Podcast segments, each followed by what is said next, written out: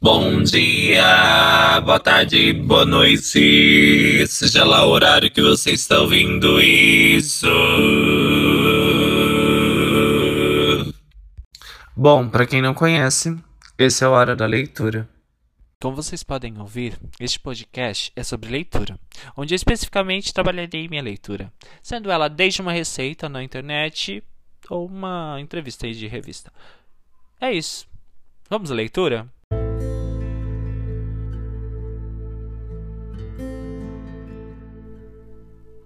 Manjericão símbolo da força, prosperidade e riqueza.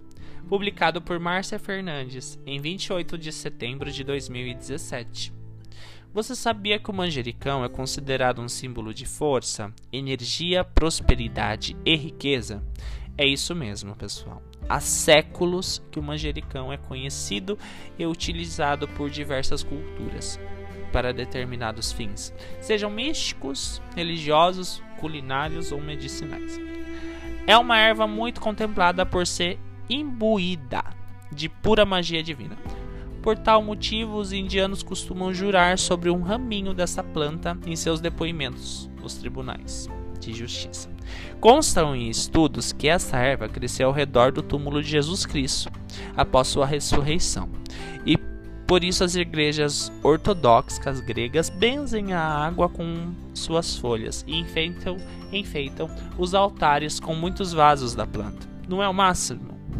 O manjericão nos promove sim paz de espírito, bem-estar na alma, prazer pela existência, acalma nosso sistema nervoso, nos proporciona energia e vitalidade, atrai prosperidade, riqueza, abundância para nossas vidas, além de combater meus maus pensamentos e sentimentos.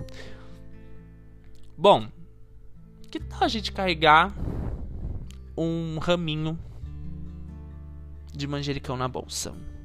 E todas as terças-feiras. Sim, terça-feira. Terça-feira é considerado o dia de São Jorge, do planeta Marte.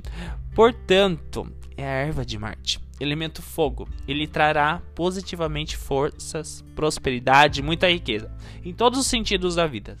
E antes de dormir, na terça-feira, prepare um chá de manjericão com 2 litros de água. Coe e banhe-se do pescoço para baixo após seu banho higiênico. Durma com banho o que restou da erva, jogue na natureza ou no lixo comum, conforme sua preferência. Gostou da dica? Espero que sim. Então incremente mais essa erva mágica em seu dia a dia. E boa sorte para você. Luz divina, prosperidade. Mil a todos. Beijos, Márcia Fernandes. Gente, olha que bacana.